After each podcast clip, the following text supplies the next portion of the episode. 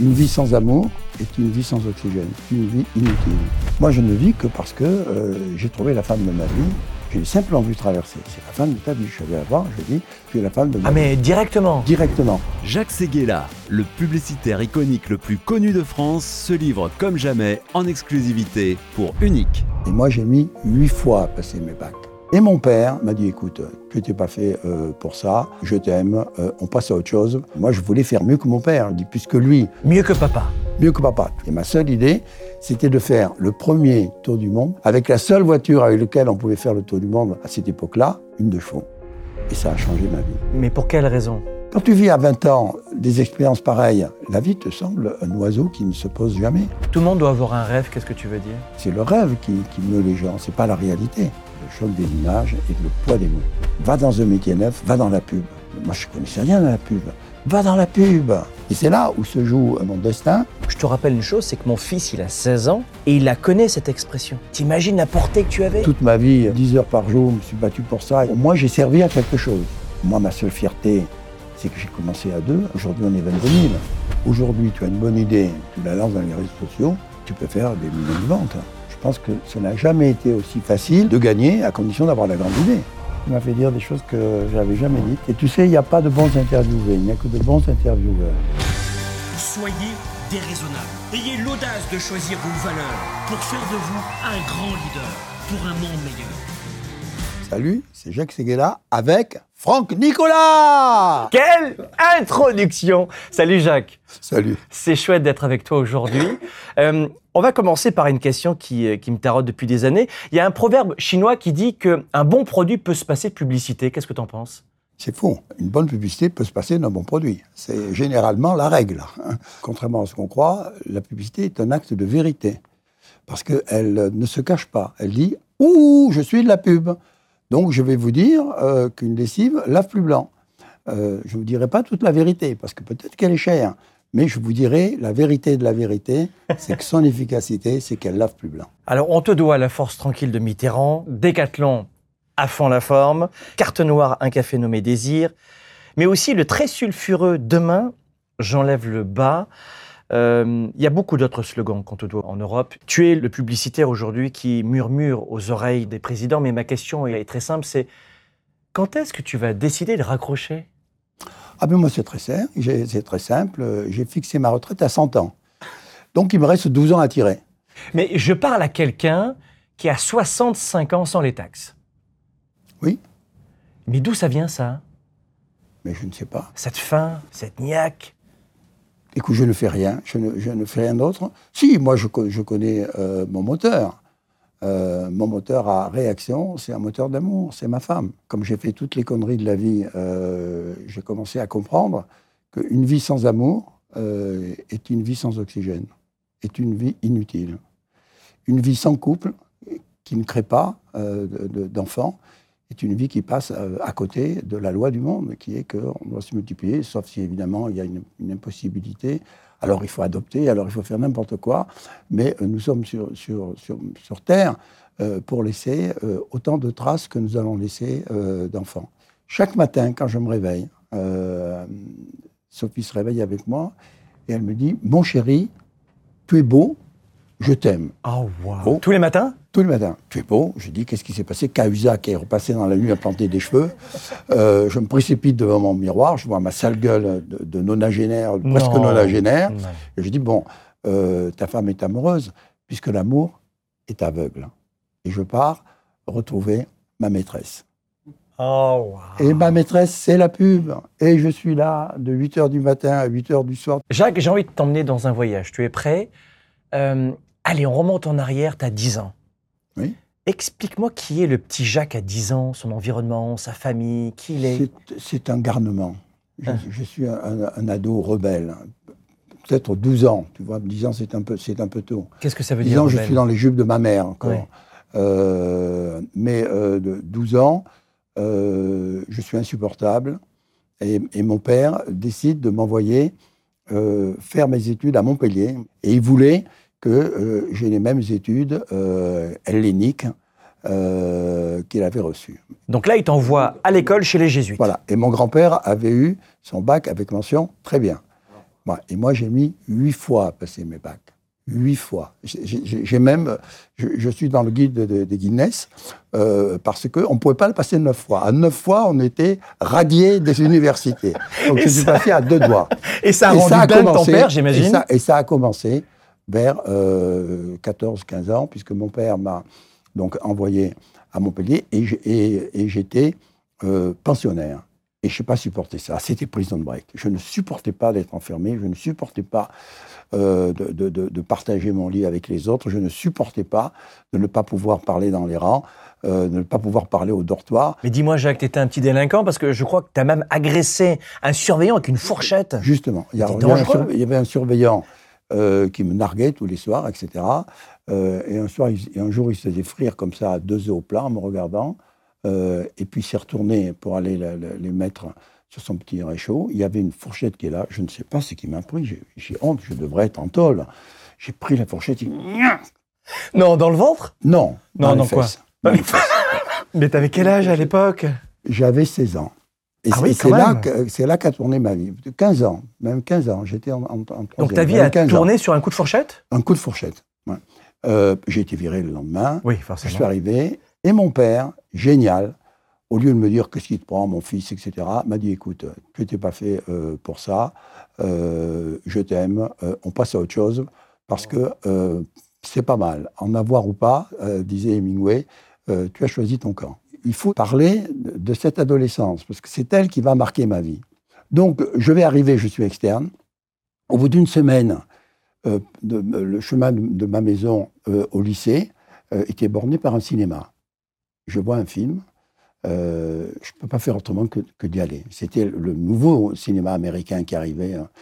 Euh, et euh, depuis cet instant-là, au lieu d'aller suivre mes cours, je suis tous les jours allé au cinéma.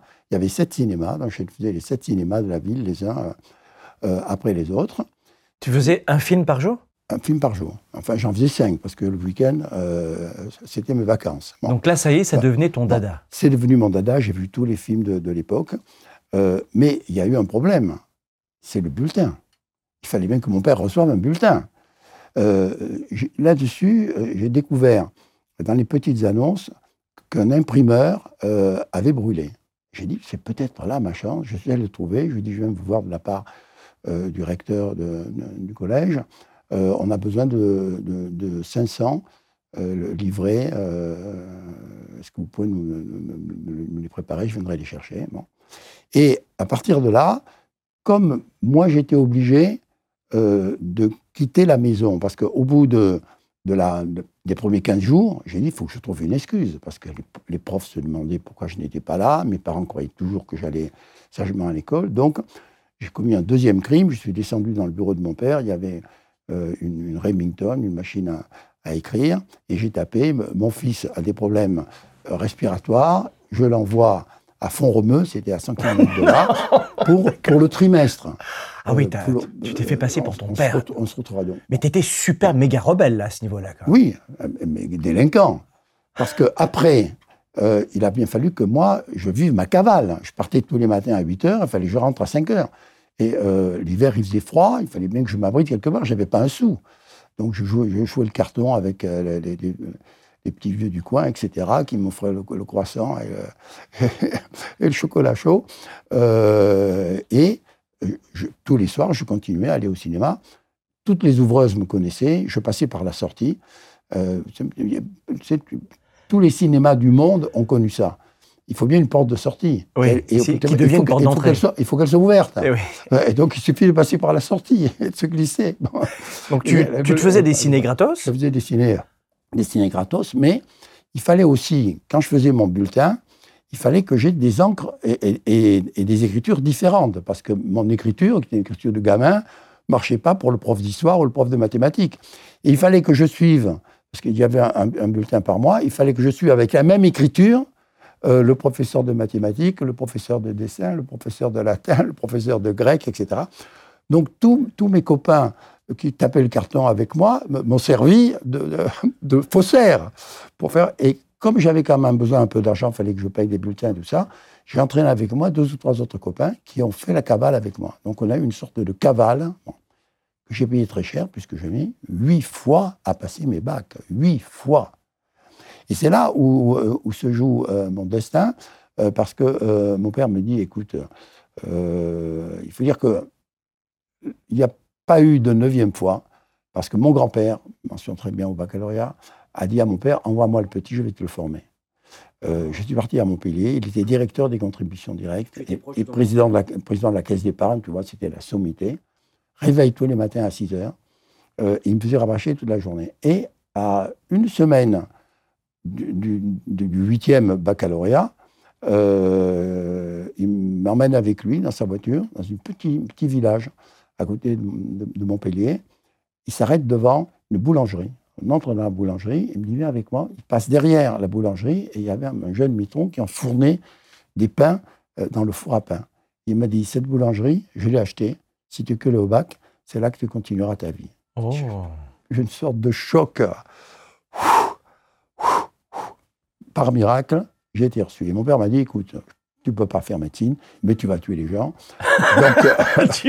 Donc, euh, euh, euh, reste dans la, dans la famille médicale, sois pharmacien. et c'est un métier qui te correspond. C'est une voie de garage honorable. Exactement, honorable. Et très curieusement, je suis entré, ma première année de pharmacie, je suis tombé amoureux fou de la botanique et de la pharmacie, et j'ai été major. Alors c'est génial parce que tu as réussi donc ce diplôme, hein, tu es devenu pharmacien, et au final ton père, pour te remercier, t'a dit, je vais t'offrir la voiture de l'époque, c'était une... Parce que j'étais major, il n'a pas cru. il est allé voir le recteur pour savoir s'il n'avait pas triché. pour savoir si c'était encore un faussaire. C'est un chenapan. Il vous a eu. Non, pas du tout, c'est impossible de tricher, etc. Donc cette fois-ci, c'est vrai Et cette fois-ci, c'est vrai. Et il t'offre une de chevaux. ma première de chevaux. Et qu'est-ce que je fais? Je pars faire le, un des tout premiers raids en deux chevaux euh, Perpignan-Karachi. Et moi, j'ai demandé à faire ma thèse sur les marchés des plantes médicinales à travers le monde. Et ma seule idée, c'était de faire le premier tour du monde d'une voiture, avec la seule voiture avec laquelle on pouvait faire le tour du monde à cette époque-là, une de chevaux. Et ça a changé ma vie. Il y a un autre truc qui est super intéressant, c'est que tu as trouvé un sponsor aussi. J'ai inventé le sponsoring. Ça a été mes premiers pas dans la publicité. Tu as trouvé Citroën comme sponsor ou pas? Non, Citroën m'a écrit une lettre en disant euh, nous nous intéressons euh, aux, euh, je sais pas qu'on peut les appeler, aux Globetrotters, jamais à leur départ, mais quand ils reviennent et qu'ils ont quelque chose d'intéressant à dire. Donc revenez nous voir dans deux ans, puisque ça a duré deux ans. On est revenu nous voir deux ans, et, c'est là qu'ils nous ont complètement aidés, fait écrire mon premier livre et tout ça.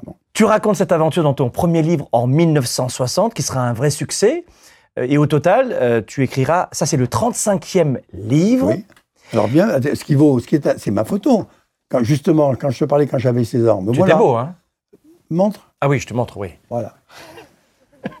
le vrai, le faux. Le faux, le vrai. Le vrai, le faux. Comment tu as eu cette idée de faire un tour du monde, Jacques? Parce que c'est mon père euh, avait un petit, un petit stamp hein, et avec son petit avion, c'était un des premiers pilotes privés, euh, il faisait chaque année le tour d'Afrique. Moi, ça m'a monté plein les yeux. Il revenait comme un héros avec un blouson de cuir, etc. C'était Guilmer pour moi. Hein, euh, et j'ai la une du, du, journal de l'Indépendant, du, quotidien de Perpignan. Et moi, je voulais faire mieux que mon père. puisque lui le fait en avion, mais le limite à l'Afrique, moi, je veux le faire autour du monde et en voiture. Mieux que papa. Mieux que papa. Tu es son père. Ta carrière de d'homme de publicité, à quel moment est-ce qu'elle elle a émergé? Est-ce que on pourrait oser dire qu'avec ce premier sponsoring, tu avais eu l'idée déjà de te révéler dans ce domaine? En tout cas, c'est la deux chevaux qui a changé ma vie.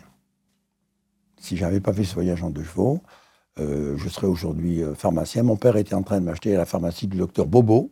Euh, et c'est justement ce deux chevaux qui a tout changé, ce tour du monde en deux chevaux qui a tout changé. Mais pour quelle raison? Parce que d'abord, il m'a donné, j'avais perdu beaucoup de temps dans mes études. J'étais un cancre notoire. Mais il m'a donné une autre science, c'est l'université du monde. Il m'a donné la découverte de l'autre, la découverte de soi-même, parce que quand tu fais un tour du monde de deux ans avec tout ce qui a pu nous arriver, euh, bah, finalement, tu, trouves que la, vie est pour toi et, que l'aventure, c'est l'aventure. Je me souviens que dans le désert d'Akatama, qui fait que 4000 km, qui est à 4000 mètres d'altitude au Chili, euh, c'est moi qui conduisais une nuit, et, comme un imbécile, j'oublie de, mettre de l'huile dans le réservoir d'huile. Ce qui fait qu'à 2 heures du matin, coup de crécelle, etc., euh, le moteur s'arrête, plus d'huile dans le moteur, et j'avais pas de réserve d'huile. Bon, si c'est pas grave, il y a un, euh, passant qui va passer ou, euh, euh, ou un camion qui va arriver, rien pendant deux jours. Et le troisième jour, arrive un Chilien avec une besace. Euh, et on, lui offre le thé, etc. C'est le matin. Euh, on lui raconte notre panne. euh, il se met à rire. Il sort de sa besace une petite, euh, euh, plusieurs bananes comme ça. Il met les bananes dans, euh, le, moteur, euh, dans le, cage d'huile du, moteur. Euh, il, prend une pierre avec un petit, chiffon et il visse comme ça. Et il dit, vous pouvez y aller. Et on se regarde avec Jean-Claude, mon co-aventurier, on se dit, on bousille le moteur, qu'est-ce qu'on fait? On va rester là, on va mourir là. Donc on le met dans la voiture, on part avec lui, on a fait 100 km à la banane, parce que c'est de l'huile. Parce que Ah, c'était pour lubrifier. etc. Et ça suffit à graisser, parce que la deux chevaux, c'était une voiture qui résistait à tout. Ouais. Ça suffit à graisser les choses. Donc, euh, euh, quand tu vis à 20 ans des expériences pareilles, la vie te, te- te- te semble euh, un, un- un oiseau qui ne, se, qui ne se pose jamais. Donc tu abandonnes définitivement la pharmacie. Euh, tu sais que c'est pas vraiment ça que tu veux faire dans la vie, ça c'est clair. Après cette belle expérience de deux ans, mais pour autant, tu ne démarres pas tout de suite dans la publicité. Non, je ne démarre pas la publicité parce que euh, j'ai écrit ce livre, La Terre en rond, euh, qui, par une sorte de miracle, moi je vis des miracles en miracles. Je n'ai jamais décidé de ma vie. C'est elle qui m'a mené par le bout du nez, euh, d'un bout à l'autre. Qu'est-ce que tu Jamais- veux dire? Tu veux J'ai dire jamais que... fait le plan de carrière, j'ai jamais demandé un boulot, ça m'a toujours été proposé. J'ai jamais. Tout a été. C'est comme si, alors je crois au destin. Bon, c'est comme si euh, j'avais un, doigt, un doigt de Dieu qui me guidait, etc., qui m'a fait avancer dans la vie. Un jour, j'étais dans, dans- dans nos bureaux, faire SCG euh, de l'époque, euh, et j'ai vu une, une jeune fille traverser comme ça l'étage euh, des créatifs, hein, qui était un open space. C'était déjà la mode. Euh, j'ai dit, mais c'est la femme de ta vie. Je l'ai simplement vu traverser. C'est la femme de ta vie. Je suis allé la voir, je lui ai dit, euh, je veux dî- dîner avec toi, tu es la femme de ma Ah vie. mais directement. Directement. Et elle a dit, euh, et les créatifs, euh, le patron veut me violer, euh, arriver, qu'est-ce qui se passe? J'ai dit, écoutez les enfants, je ne veux pas la violer, je veux l'épouser, foutez-moi la paix, allez bosser. Tu voulais l'épouser, tu la connaissais même pas. Mais je savais que c'était la femme de ma vie. Pendant cinq fois, elle a refusé. La sixième fois, elle a dit Bon, écoute, j'en ai marre, euh, je te donne un dîner et puis je ne veux plus jamais te voir, etc. Bon. On a dîné, ça s'est terminé à 3 heures du matin. Je lui ai dit Écoute, moi, j'annule tous mes dîners de la semaine parce que je n'ai pas fini de t'expliquer pourquoi tu es la femme de ma vie. On a recommencé le mardi, on a recommencé le mercredi. Puis euh, le mercredi, j'ai vu que, que c'était bon. Je lui ai dit Écoute, maintenant, les choses sont simples. Euh, j'ai deux places pour Wimbledon euh, samedi, ou tu viens avec moi et on ne se quitte plus jamais, euh, ou on ne se parle plus jamais. Ça n'a rien à voir avec l'agence. tu continues Ah oui, c'était carrément l'ultimatum. L'ultimatum. Ah ben. Bon. Et je donne rendez-vous à midi à Orly. Je ne fais pas la bêtise d'envoyer des lettres. Heureusement, il n'y avait pas cette saloperie de, d'SMS qui tue tous les amours en l'œuvre. Tu fais quoi, tu dis quoi, tu veux quoi, etc. Le mec en a marre avant de, revoir la gonzesse. Euh, je n'envoie pas de fleurs, je n'envoie pas de chauffeur, etc. Je suis à Orly, elle est là. Euh, on, va euh, à, Londres, on, regarde le match. le soir, première nuit d'amour, fiasco, comme toutes les premières nuits d'amour. lamentable, lamentable. Ah oui, oui, quand même, oui. Euh, bon, Tu au-delà l'as du, pas attendu. au-delà du nul, au-delà du nul. On rentre à Paris, je le ramène euh, devant chez elle, elle vivait chez sa mère, elle avait 18 ans. Euh, je lui dis, écoute, maintenant c'est, alors, maintenant c'est définitif, définitif. Tu as 15 minutes, tu fais ta valise, on va chez moi, on se quitte plus, euh, ou on ne se parle plus jamais. 13 minutes Mais plus ça, c'est, ça, c'est le storyteller qui me parle ou ça s'est vraiment passé? C'est vraiment passé. Mais, mais, mais t'étais cash, hein? Cash? Et euh, 13 minutes après, elle était là avec sa petite valise. Euh, c'est la première fois elle était à l'heure. Euh, et euh, on ne s'est plus jamais quitté. Oh. On ne s'est plus jamais quitté. Mais ça s'appelle un coup de foudre. Moi, j'ai connu ça avec euh, Sarkozy et, et Carla. Euh, quand Sarkozy a été élu, deux ou trois mois après, il me téléphone un jour. Moi, je l'avais aidé dans sa campagne et tout ça. C'était déjà un, un ami. Euh, il me dit, écoute, viens me voir, j'en peux plus. Plus, qu'est-ce qui se passe? J'arrive à l'Élysée.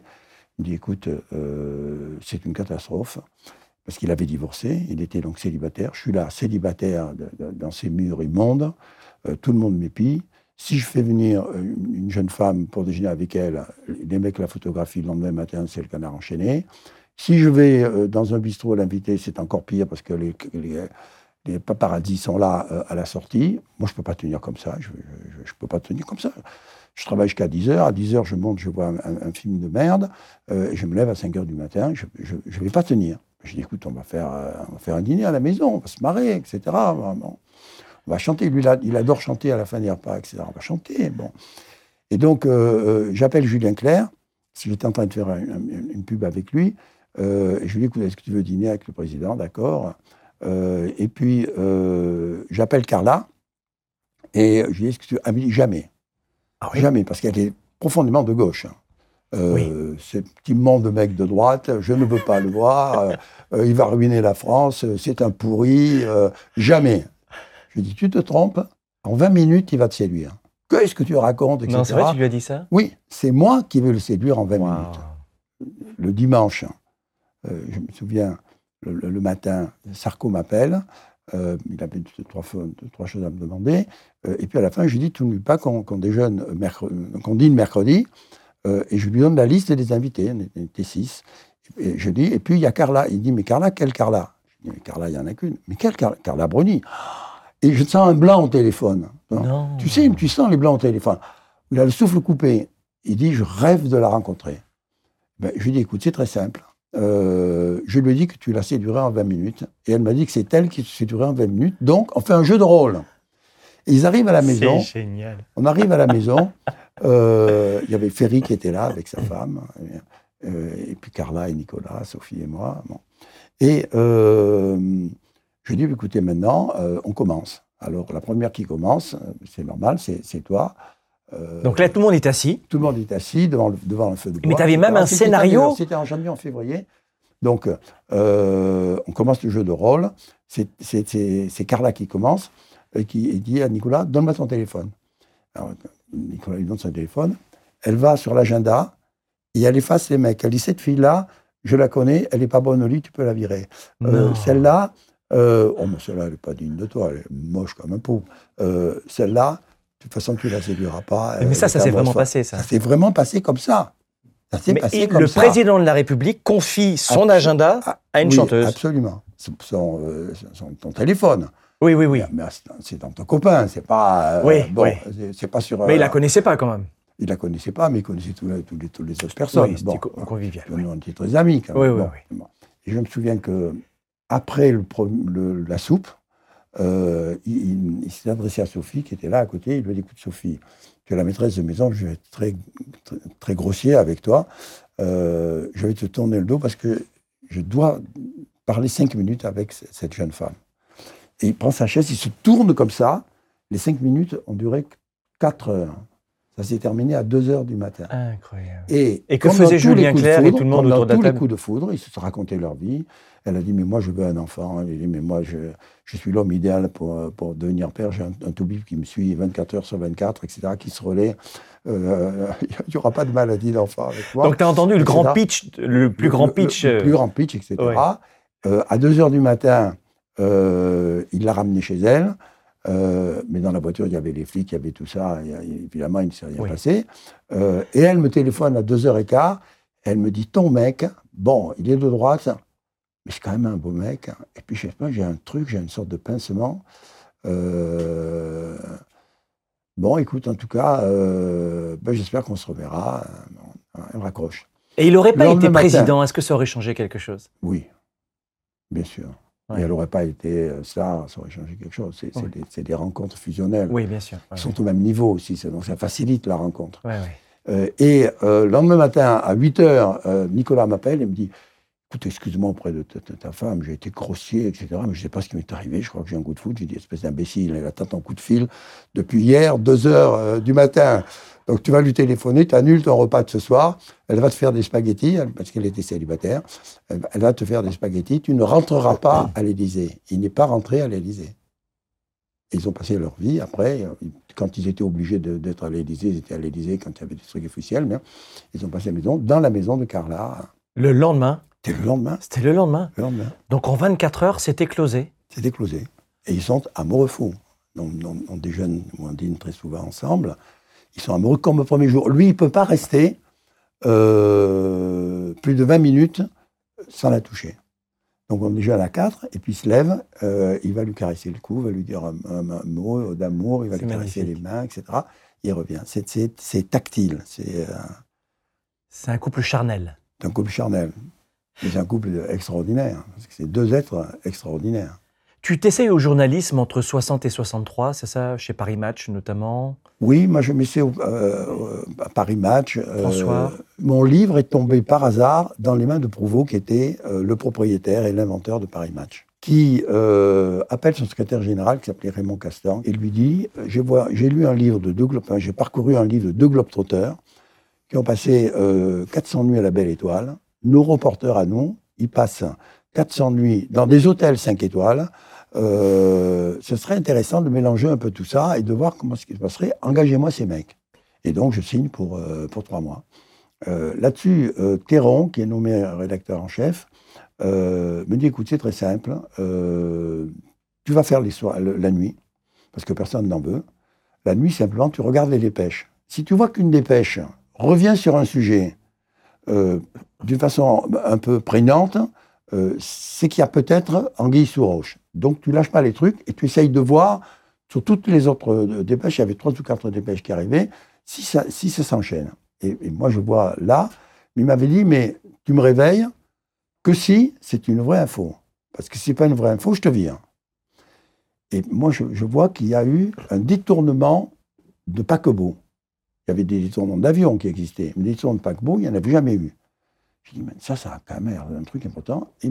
et Théron m'avait dit Tu me réveilles avec une idée pour pouvoir agir. Je dis Merde, comment je pourrais avoir une idée? Et à cette époque-là, moi, je faisais beaucoup de ski nautique sur la Seine. J'avais un copain qui était euh, champion du monde de, parachute, hein, qui faisait du ski nautique dix fois mieux que moi, etc., euh, qui était cascadeur. Et je lui téléphone, je le réveille, et je lui dis Est-ce que tu serais capable de sauter en parachute sur un, paquebot euh, ben, Il me dit Ça dépend. S'il est arrêté, en tout cas, oui. Bon. Or, le paquebot était en panne parce que les mecs avaient bloqué les machines et tout ça. Donc, je réveille euh, mon rédacteur en chef. Je lui dis j'arrive. Et euh, le lendemain, ça a été mon, premier, premier, reportage dans Match. Moi, je ne suis pas allé là-bas. Il n'y a personne n'y est allé. On, lui a téléphoné. C'est lui qui est parti, etc. Euh, et qui a pris les photos. Et qui, qui, est revenu.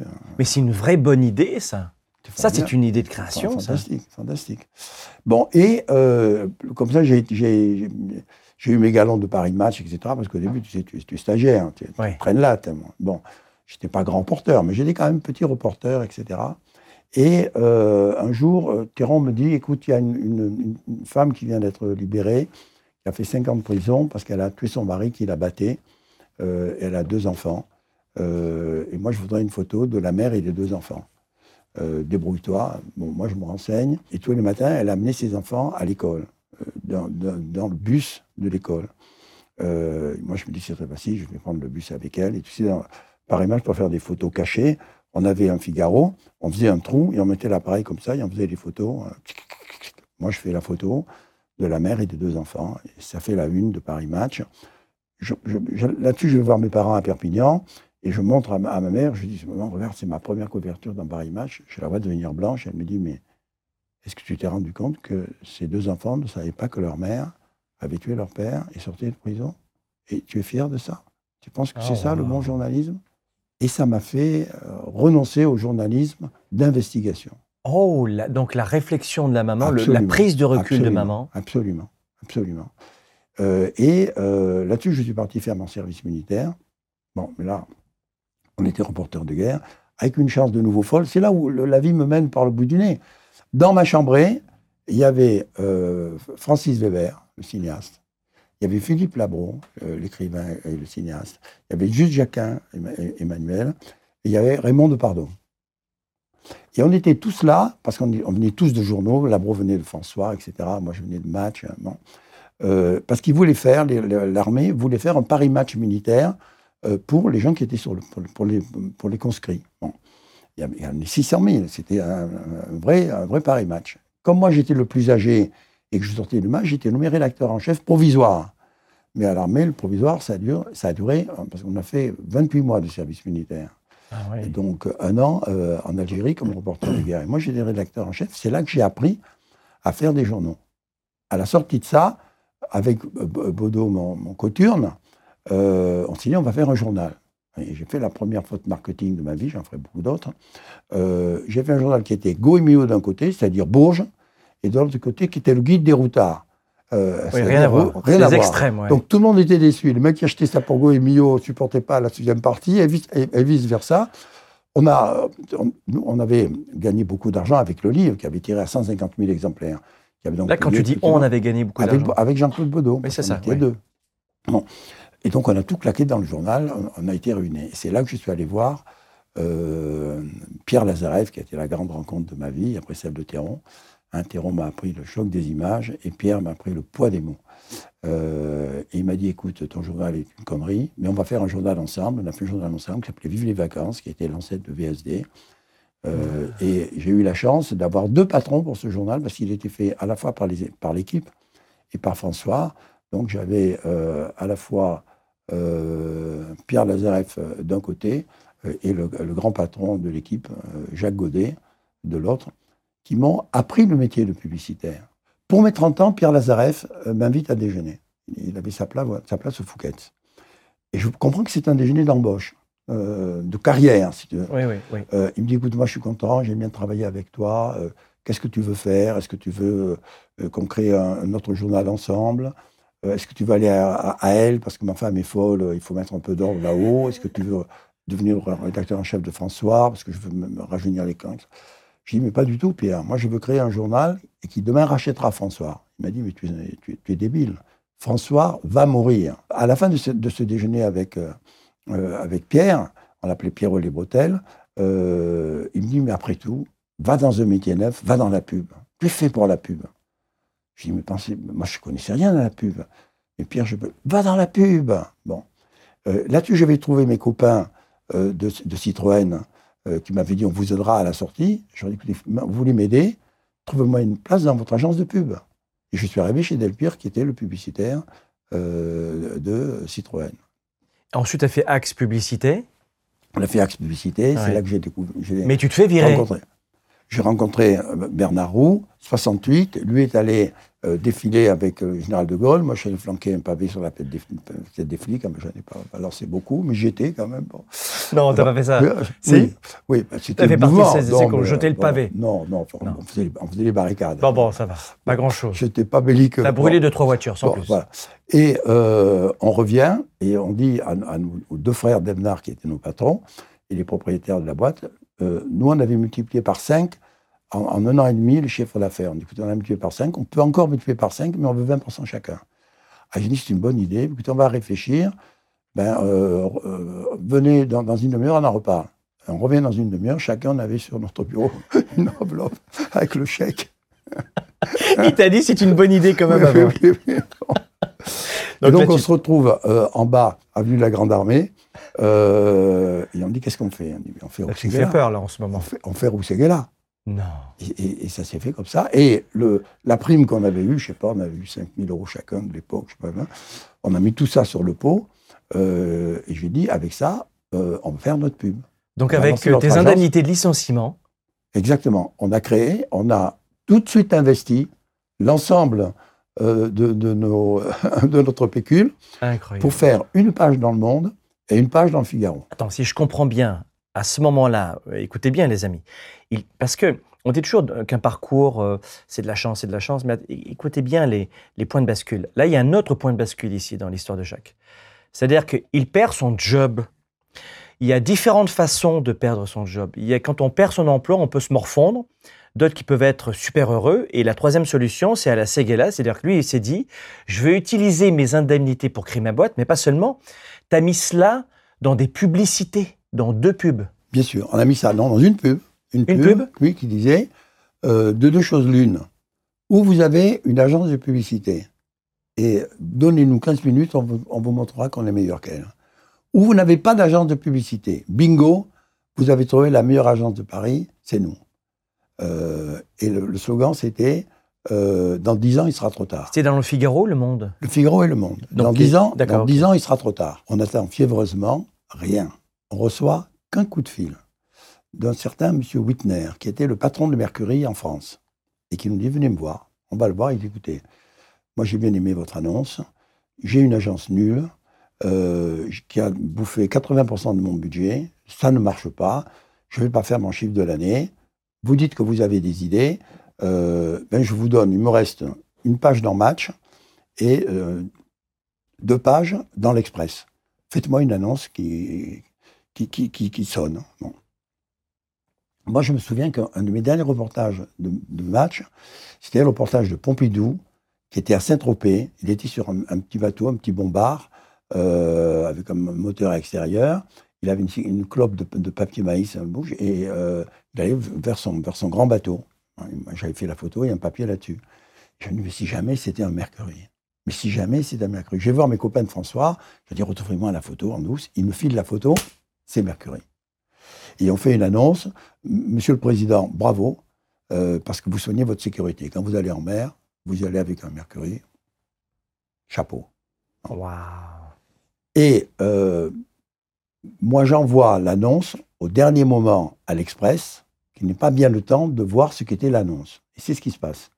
À cette époque-là, les journaux faisaient des osalides, qui étaient de la maquette, etc., prête à, à l'emploi, qui étaient envoyées à l'Élysée pour que le président euh, voit le journal, qu'il n'y ait rien de compromettant dans le journal. Et euh, pendant le déjeuner, la, femme euh, du président Pompidou pousse une hurlante en disant Mais euh, qu'est-ce qui vous a pris? Vous devenez maintenant un héros de la publicité. Comment vous, avez, pu autoriser ça? Et lui regarde, il dit Mais, mais j'ai jamais autorisé ça, je ne sais pas d'où ça sort. Il appelle Servan Schreiber, qui était le patron de l'Express, il dit Je, saisis l'Express. L'Express ne paraîtra pas. Servan Schreiber me rappelle aussitôt, me dit Espèce d'imbécile, vous avez des idées ben, Trouvez-moi une idée, comment vous me sortez de là? Dis Laissez-moi cinq minutes. Je rappelle, je dis C'est très simple, arrachons la page. Et par une sorte de miracle, la page derrière, c'était une pub. Donc ça ne détruisait pas le, le contenu du journal. L'éditorial n'était pas touché. Ah oui. Je vais revoir euh, Savant Chébert qui dit écoutez, c'est très simple. Euh, vous voulez arracher les pages? C'est vous qui allez les arracher. Et qui m'amène dans un hangar où il y avait 200 000 euh, pages à arracher. Donc moi, je, je fais venir tous les copains, j'arrête les gens dans la rue, je donne 100 balles pour une autre, et on commence à arracher les pages. Mais évidemment, je fais venir des télés pour qu'elles voient le truc. Et donc le lendemain, ça a explosé. Et donc, c'est notre première annonce euh, qui nous a fait connaître. Et d'ailleurs, euh, on a été convoqué par, euh, après ça par Pompidou pour nous, pour nous tirer les oreilles. Et on lui a dit, mais vous savez qu'il n'y a pas d'illégalité. Et, vous devriez faire quelque chose parce que votre image de président n'est pas protégée. Toutes les autres images sont protégées, sauf la vôtre. Il a fait une loi qui maintenant fait que les présidents sont protégés. Et qu'est-ce que tu penses de cette citation d'Andy Warhol qui disait euh, N'importe quelle publicité est une bonne publicité? Oui, En parce clair, que il faut faire le buzz, il faut, Oui, il faut se faire remarquer. Oui, oui, parce que de toute façon, l'important c'est de faire de la publicité. L'important c'est de croire en la publicité. L'important c'est d'aimer la publicité. Moi, c'est mon, euh, c'est mon combat. Euh, je, je passe ma vie ici. hein, On, est 1500 ici, puis on est, on est, on est 1500 euh, un peu plus loin. On est 3000 en France, on est 22 000 dans le monde, dans 100 euh, pays du monde, avec 500 filiales. Mais mon combat, euh, c'est de dire, vous voulez faire de la grande pub, aimez-la. Plus vous l'aimerez, plus elle vous aimera. Plus vous lui donnerez, plus elle vous rendra. Plus vous la glorifierez, plus elle vous glorifiera. Euh, Mais c'est vrai que c'est ce que c'est tu un as métier fait. de passion. Oui, c'est ça, voilà. C'est un métier de passion. Voilà. Euh, et en plus, de la passion euh, du, du better world et du better life. Et la publicité, c'est d'avoir des idées et d'aimer des idées. D'ailleurs, c'est ce que tu as fait dans deux encarts à l'époque. Une publicité, tu as mis toutes tes indemnités de, de licenciement. C'est que tu y crois forcément à la publicité. J'y croyais avant de la connaître parce que je ne savais pas ce que c'était. Moi, j'ai fait les titres de François. Ah oui. Et, et j'ai et toutes les, les premières publicités, on appelait ça, j'ai appelé ça la publicité spectacle. euh, C'était de faire des titres de François parce que euh, François à l'époque euh, sortait évidemment le soir, mais il avait une édition qui était prête à 10 heures du matin. Euh, et Lazareff, qui était malin comme tout, avait inventé le test quotidien. C'est-à-dire qu'il avait une dizaine de kiosques dans Paris à qui il envoyait 100 euh, journaux euh, qui n'étaient pas tout à fait finis, mais qui, mais qui allaient être diffusés à 14 heures. Euh, il leur téléphonait et il voulait savoir combien ils en avaient vendu après une heure de mise en vente. Et comme il avait tous les chiffres, etc., il savait si la une faisait vendre ou pas, car le journal se vendait sur la une. Ça pouvait doubler. La, la mort de De Gaulle, 2 millions d'exemplaires vendus. Les autres jours, quand on, tirait bien, on avait une bonne couverture, on faisait un million, sinon on pouvait tomber à 950 000. Et la différence de François se faisait là-dessus. Donc c'est lui qui avait inventé le test euh, immédiat. Et je me tiens qu'un jour, euh, il nous réunit, il dit, écoutez les enfants, j'ai les pires tests de, de- de tous les temps. Et le, rédacteur en chef qui était là dit, Pierre, on ne peut pas titrer, il n'y a pas d'actu. Il dit, mais quand il n'y a pas d'actu, on l'invite. Allez, allez, on a 10 minutes. Il fallait aller très vite, parce que le journal devait repasser sur les rotatives. Bon. Euh, et chacun va de, son titre, etc. Le mien était stupide, je ne sais pas ce que c'est. Et lui, il avait écrit sur une page, il nous montre la page comme ça, brrr, sur huit colonnes. C'était le jour le plus froid de l'année, il a inventé la météo du, du journal, Wow. qui est aujourd'hui le spectacle le plus vu, le plus regardé, le plus lu dans tous les journaux du monde. D'un titre, d'un mot, d'une formule, voilà, d'une idée. Entre euh, mettre en scène Georges Pompidou qui utilise un bateau à motoriser Mercury à aujourd'hui, est-ce que tu pourrais nous donner ton sentiment sur l'efficacité aujourd'hui de la publicité Par exemple, dans les magazines, les journaux, est-ce qu'il y a autant d'impact aujourd'hui qu'à l'époque? En 60 ans de blanchiment sous l'arnais de la publicité, tout a changé dix fois. Mais tout ce qui a changé, ce sont les médias. Et la seule chose qui n'a pas changé, c'est l'idée. Les films que j'ai pu faire il y a 40 ans, il y a 50 ans, tu peux les mettre aujourd'hui. hein. Le, film où tu as une, une visa qui euh, euh, de- d'un porte-avions qui euh, rivalise avec un jet qui va plus vite que le, jet, qui s'effondre et qui ressort sur un porte-avions, sur un, euh, sous-marin. euh, tu peux l'envoyer aujourd'hui, ça aura le même, succès. Donc, la publicité, sa finalité, c'est toujours d'arriver à l'idée. Ce qui bouge énormément, ce sont les médias. Euh, parce qu'à l'époque, il n'y avait que de la presse, puis après il y a eu l'affichage, puis après il y a eu les radios, puis après il y a la télévision, puis après il y a, eu le net, euh, et aujourd'hui il y a ce que j'appelle le métatati, métatata, il y a le métaverse. Bon. Euh, c'est là où sont les progrès. Mais tout ça est fonction de l'idée. Sauf que les idées sont comme les spermatozoïdes, il y en a des millions, mais il n'y en a qu'un qui franchit les petites difficultés de la vie, qui crée un petit bébé idée. Et, mon métier à moi, c'est de créer ce petit euh, bébé idée. Dès que j'ai créé le petit bébé idée, je vais voir euh, l'homme marketing de l'agence. Je lui dis, regarde le petit bébé idée, regarde, regarde comme il est beau. Je lui dis, mais il est beau, il n'est pas stratégique. hein. Bon, ben écoute, euh, rends-le stratégique et on va aller voir le client. Alors, on va tous les deux voir le client, dire, regardez notre petit bébé, comme il est beau, et il est stratégique. Et le, le client dit, mais vous foutez de ma gueule, vous se fasse avec ça, comme ne pas vendre un produit avec cette horreur. Allez, tirez-vous et rapportez-moi euh, une vraie idée. Et il prononce le pire mot du vocabulaire publicitaire, on va tester. Un peu moins de tests, un peu plus de testicules. Quelle est la grande différence entre les années Plus de 70 testostérone. plus de testostérone, oui. Donc, euh, quelle est la grande différence? C'est qu'aujourd'hui, euh, la publicité a peur. Elle a peur de son nombre. Elle a peur des millions investis. Parce qu'à l'époque, c'était peu d'argent, la publicité. Aujourd'hui, Voilà, les grandes ça. marques, hein, euh, euh, les Unilever, on pense 200 millions de publicité euh, par Qu'est-ce que je dis 2 milliards de publicité par an. C'est énorme, tu vois. Ça, ça- d'ailleurs, avant d'appuyer sur le bouton, tu ne sais pas ce qui, ce qui peut se passer. Donc, euh, ce qu'il faut, c'est que la publicité retrouve son courage, le courage des années euh, 80, quand, quand tout était possible et, et quand, tout, quand tout marchait. Parce que euh, ce sont finalement les annonceurs qui créent les campagnes, ce ne sont pas les publicitaires. C'est eux qui donnent le brief. Et nous, on est les traducteurs du brief. On met, ça en formule, on met, ça dans un slogan. Bon. Euh, mais c'est eux qui le donnent. Mais surtout, c'est eux qui, euh, quand tu vas les voir avec une idée folle, disent Banco, vas-y, tu l'as fait.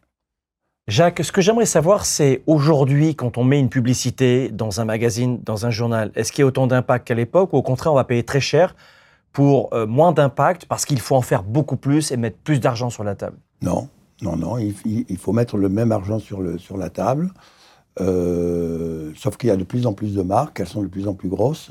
Donc, il y a de plus en plus, le budget mondial de la publicité augmente parce que les marques augmentent. Et pourquoi elles augmentent? Parce que la publicité, ça marche. Sinon, ils ne dépenseraient pas les milliards qu'ils dépensent. Et c'est très scrupuleux. Il y a un, test qui a été fait il y a maintenant une dizaine d'années, à la fois euh, aux États-Unis, à la fois en Angleterre, sur 350 marques hein, qui ont été testées pour voir quelle était l'efficacité des marques primées, à Cannes par exemple, tu as, tous, les, tous les lions de Cannes qui sont là, euh, qui sont, ils ont choisi les cinq plus grands festivals du monde. Ils ont suivi pendant dix ans les résultats des marques qui faisaient de la bonne publicité, qui, étaient awardées, euh, ou qui faisaient de la mauvaise publicité. À l'arrivée, la différence est qu'une publicité de qualité, une publicité créative, est 4,5 fois plus efficace qu'une publicité normale qui est 0,8% euh, moins efficace. C'est sûr que la créativité prime. Mais dans les difficultés du monde, la peur l'emporte sur le courage, comme je le, disais tout à l'heure. Et donc, il faut oser euh, la grande idée. Parfois, comme toujours, comme dans tous les métiers, euh, il y a des erreurs d'aiguillage, il y a des erreurs de stratégie, il y a des erreurs euh, de créativité. C'est pour ça qu'aujourd'hui, quand on fait des grandes campagnes, on commence à les tester dans un pays et on l'applique à tous les autres pays du monde. Il y a un an, je reçois un, coup de fil de, notre plus gros client qui est Rekit. Qui était le, patron de toutes les marques de, de qui est d'ailleurs aujourd'hui maintenant le directeur général. Et qui me dit, écoute, je suis à Londres, je voudrais te voir que j'arrive dans une agence d'Istanbul, il se passe quelque chose d'extraordinaire là-bas. Mais je dis, écoute, euh, réserve un, resto pour ce soir, je, fonce. Je, fonce à la gare, je le retrouve. Euh, et il me dit, écoute, euh, tu es, créatif là-bas, mon mis doigt sur quelque chose. Les ménagères turques, avant de mettre leur vaisselle dans la machine à laver la vaisselle, la rince. Donc, elle s'est lavée deux fois. Chaque fois, c'est 25 litres d'eau. Deux fois par jour, c'est 50 litres d'eau. Multiplié par 45 millions de ménagères, c'est un lac moyen qui disparaît de la carte de la Turquie euh, chaque année. Il faut faire un truc avec ça. Je dis, écoute, moi, je rentre pas à Paris, je fonce à Istanbul. Je vais directement à Istanbul. Je dis au mec, écoutez, il faut faire un truc là. Est-ce que vous pouvez tester l'efficacité du double euh, lavage? Alors, on s'adresse au, laboratoire. Il y a beaucoup de laboratoires techniques qui font ça, etc. Ça prend trois mois. Et après, les preuves sont formelles. Il n'y a aucune amélioration de la propreté, hein, du, brillant, etc. Euh, surtout qu'entre-temps, il y a évidemment un finish dans la machine. Et on lance la campagne. Tu as le Geographical Magazine que, j'alerte, qui vient faire un reportage là-dessus. Un, petit reportage, tu vois, de, de 28 minutes. Erdogan, qui n'est pas mon président préféré, mais qui pour faire une bonne idée, passe dans les écoles, et ce sont les petits garçons de 10 ans, les petites filles de 12 ans, qui ont imposé la campagne à leur mère en disant Maman, si tu euh, euh, ta vaisselle avant de la mettre dans la vaisselle, nous, on n'aura plus d'eau, maman. Et la campagne aujourd'hui fait le tour du monde. Elle a gagné d'ailleurs tous les prix à Cannes ces, trois dernières années. Donc, la publicité, c'est comme ça, c'est une idée, mais tout de suite, il faut l'exploiter, tout de suite, il faut y aller. J'ai le sentiment, Jacques, qu'on avait peut-être plus, je parle des entrepreneurs, parce que beaucoup d'entrepreneurs t'écoutent en ce moment, on avait peut-être un petit peu plus de chance de mettre un pied dans le monde de la publicité à l'époque. Aujourd'hui, on voit à quel point c'est des tickets d'entrée très élevés pour faire de la pub. Euh, aujourd'hui, tu as une bonne idée, tu la lances dans les réseaux sociaux, euh, tu peux faire des millions de ventes hein, ou des millions de vues. Au contraire, je pense que ça n'a jamais été aussi facile euh, de gagner à condition d'avoir la grande idée. Euh, l'idée qui, qui, justement, euh, c'est boule de neige. Mhm. Parce qu'une idée aujourd'hui, c'est pas simplement une idée, c'est une idée qui doit faire boule de neige. Et grâce à la multiplicité des vues des réseaux sociaux, qui devient un événement et, qui devient, et qui crée son autopub. On va tomber maintenant dans, une autre partie de ta vie euh, qui est intéressante aussi, c'est celle euh, de l'entrée dans, la politique. Et en 81, tu inventes la force tranquille et tu accompagnes euh, François Mitterrand. Est-ce qu'un publicitaire peut être un faiseur de roi? Je crois pas. Moi, j'ai passé ma vie, et surtout dans les années 81, j'étais un peu harcelé par les journalistes, à leur dire, écoutez, vous vous trompez. Ce n'est pas moi qui ai fait élire François Mitterrand, c'est François Mitterrand qui m'a fait élire petit roi de la publicité. S'il n'avait pas été la force tranquille, ça n'aurait pas marché. S'il n'avait pas acheté la force tranquille, ça n'aurait pas marché. Moi, je me souviens très bien que quand je lui ai euh, amené le slogan, euh, je n'avais pas encore eu l'idée du, village de Sermage, qui a été le déclencheur de tout ça. Euh, je lui ai dit, Monsieur le Président, j'ai trouvé votre slogan. J'avais écrit La force tranquille sur un papier comme ça. Euh, la veille au soir, j'avais réuni les créatifs, parce que je savais que j'avais le rendez-vous avec le président le lendemain, j'avais rien de bon à lui montrer, etc. Je lui ai dit, il faut trouver un truc différent. Et il a dit, mais comment il est ton mec? Je lui ai dit, mais ce, mec, d'abord, il, veut pas la révolution, il veut une évolution. Euh, tout le monde dit qu'il y a des chars russes. Moi, c'est pas du tout ça. C'est un mec euh, très intelligent, très sûr de lui, très, très fort, mais, euh, un socialiste, avec un cœur gros comme ça. Qui, pour lui, pour lui c'est le défenseur du peuple avant tout. Il fera pas de conneries. Bon. Et, mais par, par, par, ailleurs, à l'intérieur, une espèce de, pêche incroyable. Et un mec qui dit, mais c'est une force tranquille. bon, et puis ça passe comme ça. Et à la fin, je dis, écoutez, dans tout ce qu'on a dit, il n'y a qu'un truc qui compte, hein. c'est la force tranquille. Il dit, oui, mais tu ne peux pas faire ça. Hein. C'est pas politique. Personne, aucun président moi, moi, je peux lui vendre. Je suis sûr, je peux lui vendre. J'y crois, c'est ça, etc. Et j'arrive et je lui mets la force tranquille. Et je vois Mitterrand qui regarde comme ça, il, il élargit, et il dit, Séguéla, vous m'avez trouvé. Euh, euh, là-dessus, on, tourne les, on met les affiches rotatives, etc., trois mois après on est à 15 jours de l'affichage. Euh, et je suis avec Mitterrand, je tous les lundis matins, j'étais avec lui, de, midi à, 1 heure. Euh, il dit, c'est que là, j'ai oublié, de, montrer, on n'a pas montré l'affiche, aux socialistes, c'est eux qui payent. Donc il faut absolument... Et, et, le président est affiché dans, une semaine. Bon, mais je vous fais une réunion demain euh, au siège du Parti socialiste. J'arrive au, Parti socialiste, il y avait 20 personnes autour de la table qui sont 20 personnes qui vont se retrouver ministres trois ou quatre mois après. Il y avait Attali, il y avait Jox, il y a, il tout cela. Mitterrand arrive et me dit Seguila va vous expliquer la campagne. Moi, j'ai une interview, euh, donc je vais faire l'interview et je reviens euh, après. J'explique mon truc, je montre la force tranquille, silence de mort. Je dis mais il se passe quelque chose. Et le, directeur de campagne, qui était Paul Quiles, dit on va voter. 20 voix contre. Je dis mais ils sont fous là. Là, il y a quelque chose qui ne marche pas. Les affiches sont imprimées, on n'a pas d'argent pour les refaire. On n'a même plus de temps de refaire un truc. Mais ils sont malades. Et, on est à trois mois de l'élection. Arrive Mitterrand. Alors, ces gars-là, comment ça s'est passé Monsieur le Président, on a voté. Ah bon Et quel est le résultat du vote? Monsieur le Président, il y a 20 voix contre. Ah oui, mais nous sommes en démocratie. Euh, mon vote compte aussi. Et il s'assoit à, sa chaise qui, était restée vide. Il dit, alors tous les autres étaient là, alors regardez, écoutez, euh, moi, je vote et je vote pour. Et on va la faire parce que c'est ma campagne et pas la vôtre. il se lève et il s'en va. J'ai mis cinq ans à rattraper les 20 journalistes autour de la table. et là, c'était, tu as ressenti une vraie fierté? Non, comme toujours, je ne me rendais pas compte de l'efficacité truc. Encore, encore, Je ne me rendais pas compte. Euh, pour moi, c'était ce que je pouvais faire de mieux. C'était le mieux. Est-ce que tu pourrais te définir comme quelqu'un d'ambitieux, Jacques? Non. Moi, j'ai l'ambition de la vie. Donc, ambition sur la vie? Moi, j'ai l'ambition de la vie. J'ai l'ambition de, vivre euh, le plus longtemps possible, le plus vivant possible, euh, le, plus utile possible. Euh. Et l'argent là-dedans, est-ce que l'argent, tu as, une opinion là-dessus Non, moi, mon slogan de départ, c'est l'argent n'a pas d'idée, seules les idées font de l'argent. ne m'intéresse d'ailleurs que l'idée. Alors un jour, j'ai fait la connerie, tout, tout moi, c'est encore le sale gosse qui est sorti.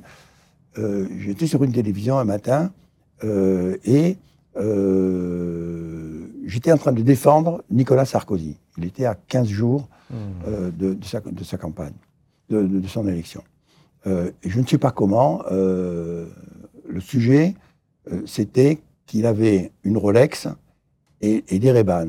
Moi, je dis aux journalistes, mais vous la ramenez tous vous avez tous une Rolex et des Ray-Ban. Euh, il y en a un qui dit oui, mais euh, ça coûte cher. et moi, je dis mais un homme, je parlais de, de Sarkozy, d'un président, un homme qui a 50 ans n'a pas une Rolex et qu'il a raté sa vie. Oh là là là là. Fou, fou, fou, fou, fou. Le torrent d'insultes. Énorme. Dans les réseaux sociaux, mais là mais En le- plus, certaines personnes pensaient que c'était Sarkozy qui avait dit ça. non, c'est moi, c'est Mais moi. oui. Bon. Euh, et euh, le, le T'as soir, foutu la j'appelle- merde, là. Hein Le soir, j'appelle le, le- le- Canal+, je leur dis, écoutez, donnez-moi un créneau tout de suite, il faut que j'aille m'excuser. Et j'arrive devant le créneau, le mec raconte l'histoire et je dis, écoutez, c'est la plus grande connerie de ma vie. C'est pas du tout ce que je pense, en plus, c'est pas ce que je crois, je crois le contraire. Mais il y a des dérapages comme ça. Et, et moi, comme je suis un formulateur, je, je parle en, en- en- en punchline, je, je parle en slogan, j'y peux rien. C'est ma façon d'être, je, je ne les écris pas, ils sortent comme ça. Et, et- et parfois, ils, me- ils me renvoient une belle. Tu, tu- tu imagines la, la portée que tu avais à l'époque Je te rappelle une chose, c'est que mon fils, il a 16 ans et il la connaît, cette expression. T'imagines la portée que tu avais? C'est la puissance du slogan, Eh c'est pas oui. ma portée à moi. Bon, Parce que si à je sors un slogan- À la fois, je me mords les doigts d'avoir fait ça et, et- je Oui. sais pas ce que je pense. À la fois, je- je- ça prouve l'incroyable force du slogan. C'est un slogan nul à foutre à la poubelle, bien sûr. Mais, mais quelle puissance hein, pour que le monde entier, simplement sur des mots, euh, retienne, euh, retienne ça. Aussi parce que les médias te suivaient. Oui, puis moi, ce que je voulais dire, c'est, je voulais dire que tout le monde doit avoir un rêve. Tout le monde doit, doit, doit, doit quelque chose de plus. La connerie, c'est d'avoir choisi euh, la Rolex. Si, si j'avais dit de monter à l'Himalaya, tout le monde aurait se retrouvé très bien. Et ça, ça coûte le prix de 100 Rolex. Tout le monde doit avoir un rêve, qu'est-ce que tu veux dire? Tout le monde doit avoir un, rêve euh, permanent. Une vie sans, rêve euh, est, une, vie euh, sans élan. C'est le rêve qui, meut les gens, c'est pas la réalité. Mais les rêves doivent se réaliser dans la publicité. Ce que m'a appris la publicité, c'est que on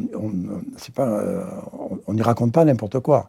On y raconte l'idée qui va faire vendre. Il n'y en a qu'une qui va faire vendre. Sur 100 idées, il n'y en a qu'une. Moi, le seul petit talent que j'ai, c'est de savoir qui c'est celle qui va marcher. Je me trompe, mais je me trompe moins souvent que les autres. Euh, et, je ne fais pas exprès.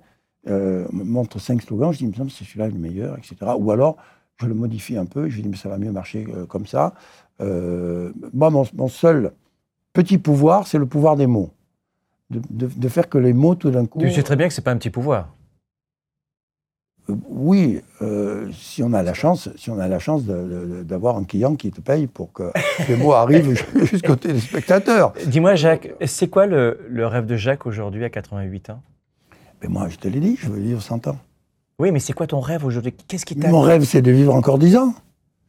Mais mon, mon- rêve, c'est de, de commencer à de continuer à écrire des livres. Mon rêve, c'est de voir mon- mon fils euh, dépasser le père. Tu sais qu'il est en train de, de- de tourner pour Netflix Monde, le biopic de Bernard Tapie. Moi, je ne suis jamais que l'homme des euh, 30 secondes, voire 3 minutes maintenant, jamais plus.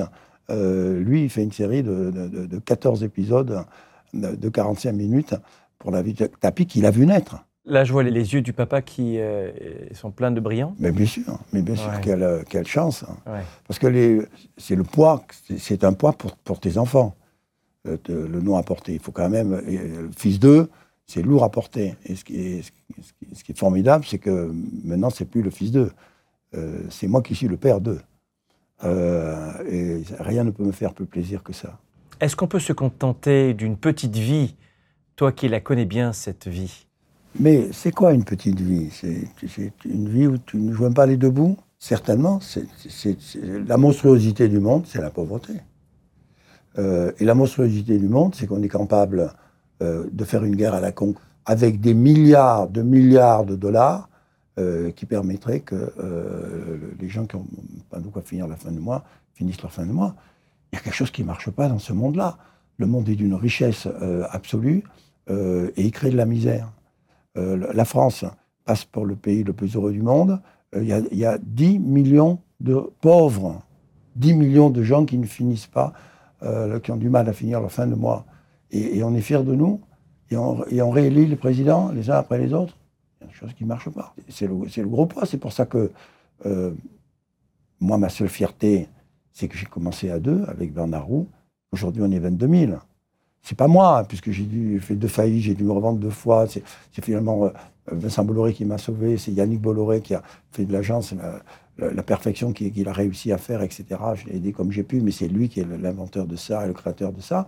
Euh, donc, c'est de me dire, au moins, il y a 22 000 personnes que, grâce à moi, à un moment donné, qui, a voulu forcer les choses et qui, euh, pendant euh, toute ma vie, euh, euh, 10 heures par jour, me suis battu pour ça, et 35 livres pour, qui sont battus pour ça, au, moins j'ai servi à quelque chose. Jacques, est-ce que tout le monde peut vivre une grande vie à sa façon? Mais oui, je pense que le, le- le- les grandes vies, c'est pas pas la célébrité déjà. Célébrité, euh, oui, quand tu es Johnny Hallyday, tu es une célébrité qui reste. Euh, mais tu vois, je pense que de, Delon, hélas, euh, qui est très fatigué, va, suivre Johnny Hallyday. Il n'y aura pas l'engouement de Johnny Hallyday. Et Johnny Hallyday sera encore star dans 10 ans, parce que sa musique va rester encore pendant 10 ans, euh, alors que Delon sera oublié dans, dans 2 ou 3 ans. Pourquoi? Parce que les films s'effacent plus que la musique? film s'efface plus, et, et parce que la musique, elle, elle est en toi, et elle est permanente. Elle est- c'est- tu vis avec la musique, tu t'endors avec la musique, tu te réveilles avec la musique. Et les livres? Et- et les- oui, Les livres restent les aussi livres, les livres, mais, Oui. mais il œuvre dans, dans, dans moins de, de mains, de bras euh, que, euh, que la chanson. Intéressant. Donc, euh, c'est pas du tout une finalité. Euh, la finalité, c'est c'est d'avoir, à, à- à ta petite dimension, fait évoluer un peu ton métier, fait évoluer un peu ta famille, fait évoluer un peu tes amis, fait un peu évoluer tes collaborateurs. C'est d'avoir été une courroie de transmission qui, qui essaye de faire, de faire marcher la, voiture- la voiture un Donc, petit peu que plus vite que les dire, autres. je, je- je dis souvent à celles et ceux qui nous écoutent que c'est bien de développer une carrière, mais quand on veut être un homme ou une femme beaucoup plus heureux ou heureuse, il faut se battre aussi pour une cause qui nous dépasse nous-mêmes et pas juste notre Mais feuille moi, de je paye. cette cause. Mm. C'est l'amour. Moi, je ne vis que parce que euh, j'ai trouvé la femme de ma vie. J'ai fait toutes les conneries pendant 40 ans, euh, y, y compris euh, de me marier deux fois. La deuxième fois, je me suis marié. En allant au mariage, je me suis dit, mais c'est pas la femme de ta vie. Elle a deux enfants qui sont pas à toi. Tu tu n'en seras jamais le vrai père. Euh, tu n'es plus, tellement amoureux d'elle. Comment tu as pu te lancer dans ce mariage? Mais c'est quelque chose qui ne marche pas chez toi. Tu es vraiment un débile mental. J'ai dit, ben, je vais dire non. Je vais dire non. Le, maire te pose une question, tu as le droit de dire non. J'arrive à la mairie du 16e. euh, le maire, euh, ma femme, moi, les parents de ma femme, mes parents, les clients, les amis, les journalistes. Euh, et quand le, maire pose la question, je, dis non, il est sorti oui. Je te jure, il est sorti oui. Mais c'est pas possible, tu es en train de rater complètement ta vie. J'avais invité mes, copains, j'avais un appartement euh, qui était à, deux, pas de là, euh, où on a, fêté, moi j'ai pas dit un mot, j'étais crucifié. Donc ça s'est terminé à 2h du matin, ils se sont dit, mais il est malade ou quoi? Et je suis allé voir ma femme, j'ai dit, j'ai pas pu le dire devant le maire, mais je te le dis, c'est non. J'ai pris deux gifles, les deux gifles de ma vie. Euh, j'ai pris l'ascenseur, j'ai trouvé un hôtel, euh, et j'ai retrouvé ma femme trois mois après devant, euh, devant un juge. Donc, je ne savais pas ce qu'était l'amour. Et, et- est arrivé, je, je te l'ai raconté, est arrivée Sophie. Parce que la plus grande force, c'est le couple. L'homme est un animal qui a été inventé pour vivre en couple. Rien n'est pire que la maladie de la solitude. Or, il n'y a que le couple qui coupe la solitude. Tu vois, même si, même, en politique, Macron, qui, est vraiment un génie, qui a réussi quand même euh, à se faire ré- réélire contre tout le monde, etc. euh, il a un seul poids. Euh, il a le poids de la solitude. Il veut trop être seul. J'espère qu'il va changer. J'espère qu'il aura compris. J'espère que maintenant, Je crois que d'ailleurs, on voit déjà, il a un vrai rapport avec son premier, avec sa première ministre, qu'il n'avait pas. Avec son premier ministre, il a, déjeuné cinq fois avec lui en deux ans et demi. Comment ça peut marcher? Donc je pense qu'il il- il va évoluer et, que, ça peut sauver la France. Euh, donc, euh, une vie réussie, c'est une vie d'amour. L'amour que tu vas créer avec ta femme, l'amour que tu vas créer avec tes enfants, l'amour que tu vas créer avec tes collaborateurs. Moi, je leur écris des lettres d'amour. Encore la, se- la semaine dernière, vendredi, vendredi dernier, je ne sais plus euh, on avait une, grande réunion euh, pour montrer euh, les, les 40 millions de cannes que l'on a gagnés. Donc on les présentait à, toute l'agence, etc. Et moi, je leur écris une lettre d'amour. Avant de, présenter le- le- les films. Et je fais ça chaque année pour justement que la publicité soit amour. Mais pour revenir au couple, Jacques, c'est quoi les clés, les facteurs clés de succès à la façon Jacques pour réussir dans son couple? Qu'est-ce qu'il faut faire et ne pas faire? Euh, D'abord, il y a le respect. Euh, ensuite, il y a l'attention, des petites attentions. Moi, quand, euh, quand je suis dans une prairie avec ma femme, je lui offre une marguerite. Elle en a reçu mille dans sa vie. Mais chaque fois, je vois un petit sourire. Une, petite, seconde de gagner, là, petite, petite marguerite, de rien du tout. Euh, ensuite, faire des enfants, évidemment, il faut avoir la chance de pouvoir les faire. Mais ça, c'est ce qui, euh, solidifie le groupe. Mais moi, comme je te le disais, je ne me suis jamais disputé en euh, 45 ans de mariage, jamais disputé, jamais tourné le dos dans un lit, jamais une différence. On, est toujours d'accord sur tout. Euh, euh, je ne sais pas, c'est euh, qui m'a fait ce, ce cadeau euh, merveilleux. Je, je suis euh, la, la moitié de l'autre. Qui devra partir en premier selon toi pour que l'autre souffre un peu moins? Oh, ben, c'est quand même mon tour. Ma femme a 65 ans et moi j'en ai euh, presque, presque 90. Euh, donc je ne lui souhaite pas quand même de, Ouais. de mourir avant moi. Mais euh, je pense qu'il ne faut pas prendre la mort pour une fin. Euh, moi, euh, les jésuites m'ont trop marqué euh, pour que je sois croyant. Mais je crois en une dernière aventure. Je ne sais pas ce comment elle sera. Mais il ne faut pas mourir en disant plus rien. Non. Pourquoi il n'y aurait pas quelque chose? Pourquoi, comme les Indiens, ne croirait pas à la réincarnation. Pourquoi euh, on n'irait pas dans un autre monde peuplé euh, Mars euh, ou, je ne sais pas quelle autre planète pas encore découverte? Pourquoi J'en ai souvent parlé avec François Mitterrand.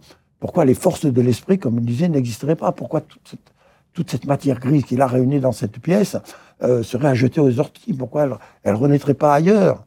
Donc il faut mourir en disant Et maintenant Quoi? Et maintenant? Et maintenant? Donc tu as une ouverture spirituelle. Oui, Oui. oui. Mais je ne veux pas me faire prédicateur pour ça. Est-ce qu'il y a une peur? Non. de la mort? Quand elle viendra, elle viendra. J'y pense pas. C'est toi qui m'en parle. Je ne pense pas du tout. Est-ce que tu as le sentiment d'avoir eu une vie de rêve où tu aurais aimé avoir une autre vie? Ah non. Non, moi j'ai eu la vie de pub de ma vie.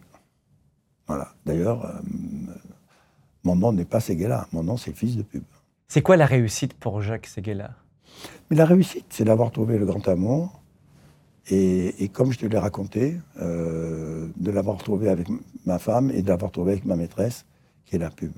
Donc je suis comblé 24 heures sur 24. Jacques, on vient de faire le face-à-face. Maintenant, on va faire le dos-à-dos coaching. Est-ce que tu es prêt?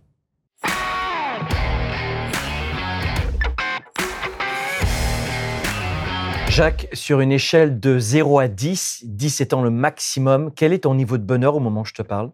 10. Qu'est-ce qui te permet d'être à 10, à 88 ans, avec toutes ces belles années? C'est quoi le secret? C'est comme c'est moi qui fiche l'échelle. Ben, je me mets en haut de l'échelle. On n'est jamais si bien servi que par soi-même. Si tu m'avais demandé, toi, où je te mettais, je te mettais à zéro. Rien que pour te flanquer le moral à, à par terre. Non, je pense que euh, 10 n'existe pas. Et je pense qu'on est, dans cette interview, on s'est mis en phase. Je pense que tu m'as fait dire des choses que je n'avais jamais dites, euh, qui, qui me surprennent d'ailleurs un peu euh, moi-même. Et tu sais, il n'y a pas de bons interviewés, il n'y a que de bons intervieweurs. Donc, euh, je me donne ce que je te donne. Allez, on, on a- on a fait du 8 sur 20. Quel serait ton plus grand regret, Jacques? Mon plus grand euh, regret, il n'y en a pas. Euh, la vieillesse commence lorsque les regrets l'emportent sur les rêves. Je ne cultive que mes rêves. Ta plus grande peur aujourd'hui? Ma plus grande peur aujourd'hui, c'est qu'il n'y ait pas demain. Ce que tu détestes le plus Ce que je déteste le plus, c'est euh, le mensonge. Le mensonge, c'est le non-amour. Le, le mensonge, c'est la triche. Le mensonge, c'est c'est euh, le contraire de, de la pureté de, de la vérité. Dans le mensonge, c'est le vice. Ton pire ennemi Je n'ai pas le pire ennemi. Je n'ai pas pire ennemi. Je, je déteste les- le- avoir des ennemis. Je pense que c'est du temps perdu. Je pense que c'est de l'énergie perdue. Euh, et euh, moi, j'ai une qualité que, que, je me donne, mais que mais tout le monde prend pour un défaut, c'est la tendresse. Je, je pense que la vie doit le plus possible être nimbée de tendresse. Chaque fois qu'on peut produire de la tendresse, il faut en produire. J'aimerais savoir si tu accepterais de fermer les yeux maintenant. Oui Faisons un retour en arrière. Tu as 10 ans. Qu'est-ce que tu aurais aimé entendre à l'âge de 10 ans? Est-ce que tu accepterais de parler à l'enfant, Jacques, à l'époque 10 ans? Les yeux fermés ou les yeux Oui. ouverts? Comme tu veux. Ben, D'abord, je lui dirais ouvre les yeux. Regarde la vie en face. Te laisse jamais distancer. Euh, aime les autres et ils t'aimeront. Et je dirais surtout laisse la vie te mener par le bout du nez. N'aie pas de plan de carrière. N'essaye pas euh, de devenir président de la République si euh, tu dois être pilote d'hélicoptère ou si tu dois être cultivateur. La vie va choisir pour toi. Sois prêt à toutes les ouvertures. Sois prêt à sauter les barrières. Sois prêt à sauter à cheval si un cheval est là. Sois prêt à, à sauter sur des skis nautiques s'ils sont là. Euh, saute sur les choses. Comme ça, elles ne te sauteront pas par derrière. C'est une question qui est un peu rude si tu acceptais de fermer les yeux. Imagine que tu es à tes obsèques en ce moment. Quelle horreur. C'est euh, c'est tes obsèques. Voilà, c'est le grand départ, c'est la grande cérémonie de départ. À quoi pourrait ressembler, dans un monde idéal, même si c'est un peu compliqué de parler d'idéal, la grande cérémonie de départ de Jacques Moi, ma cérémonie, elle est toute simple. Et tout le monde la connaît. Et, j'espère qu'on ne me fera pas défaut. Je veux m'en aller sur My Way, chanté par Frank Sinatra. Chacun dira ce qu'il veut et, euh, tu n'es plus là pour l'entendre. Donc, euh, il ne faut pas se poser de fausses questions. Euh, Il faut se poser que des vraies questions. Euh, Est-ce que euh, face à la mort, tu es prêt? Oui, je suis prêt. Mais le plus tard possible. Si on devait finir ces phrases enfin, la vie c'est, Et la vie, euh, c'est la pub. les gens sont, T'es publicitaire. je suis, Un publicitaire. Jacques, on t'aime, merci.